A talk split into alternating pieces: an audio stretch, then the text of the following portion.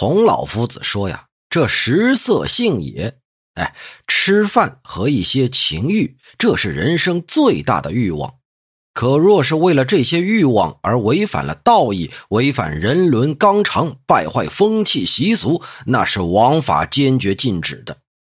至于那些痴心的儿女，有钟情爱恋的对象，哎，只要他们没有过分违背礼法，似乎啊，也不应该对他们过分的苛求追究。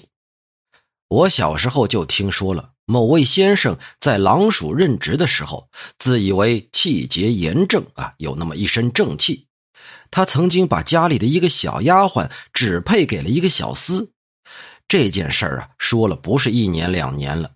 他们往来出入，并不互相回避。有一天呢，二人在庭院里头遇见了，正巧啊，就被这位先生撞上了。他见这两人脸上的笑容还未收敛，便发了怒：“哼！”这可是私奔呐！律条规定，和未婚妻通奸的打板子。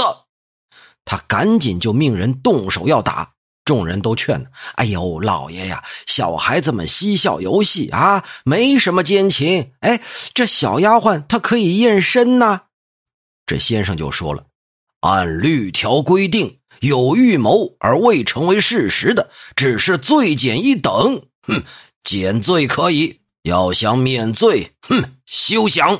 他还是让人呢给这两个孩子是一顿棍棒，差点就把人打死了。这位先生自己觉得，就是河东柳氏的家法也不过如此。从此以后，他因为厌恶两个孩子无礼，便故意推迟他们的婚期。这两个人一块干活的时候呢，也是躲躲闪闪的；没事的时候呢，也是互相躲着，不敢相见。这真是进也不行，退也不好，惶惶不可终日。渐渐的，忧郁成疾，不到半年，这小厮和丫鬟呢就先后死去了。他们的父母呢，可怜这两个孩子，就请这位先生让这两个孩子呀合葬到一处。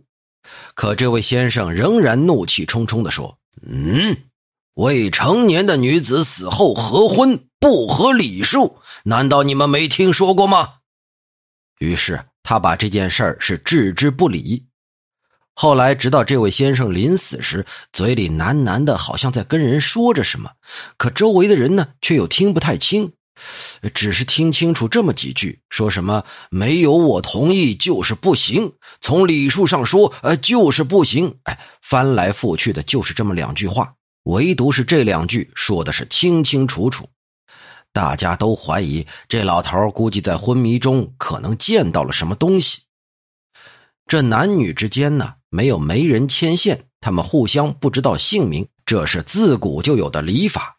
这位先生啊，在这丫鬟和小厮还是孩子的时候，就已经先为他们定下了婚事，让他们明白了今后就是夫妻。如此一来呀，他们又是朝夕相处，要想让他们不产生感情，那是不可能的。这古礼上还说呀，闺房里的话不能出门，外头的话不能进闺门。这位先生啊，家中的仆人丫鬟又不多，根本做不到男女各司其职。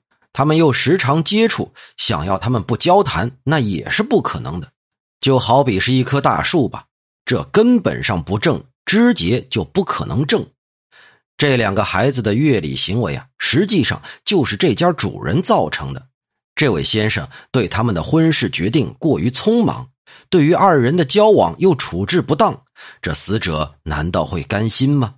冤魂变成厉鬼作祟，他还振振有词的说什么从礼数上说不行，以此来作为辩解。哼，难道冤魂会跟你讲道学家的那套道理吗？